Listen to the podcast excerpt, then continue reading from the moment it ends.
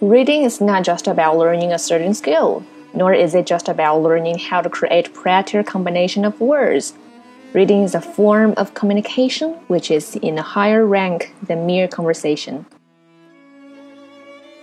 Many successful people have shared the same kind of wisdom that if you want to become a kind of person, you should try your best to spend time with this kind of people.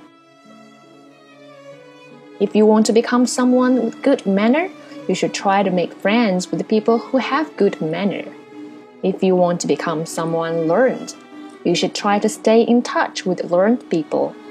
If you want to become someone successful, you surely should communicate with those who are actually successful. But unfortunately, outstanding people are usually far away from us.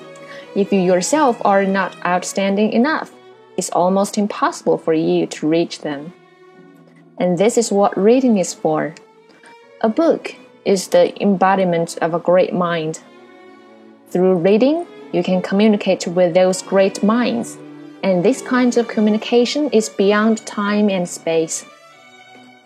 Reading can bring you out of the cage of your daily life.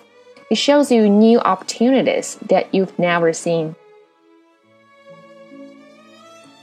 For a lot of people, this may be the only method to change their lives. No matter how busy you are, don't forget to spare some time to do it. If you don't find yourself time to read, you'll eventually find yourself without any time to live that life that you want to live.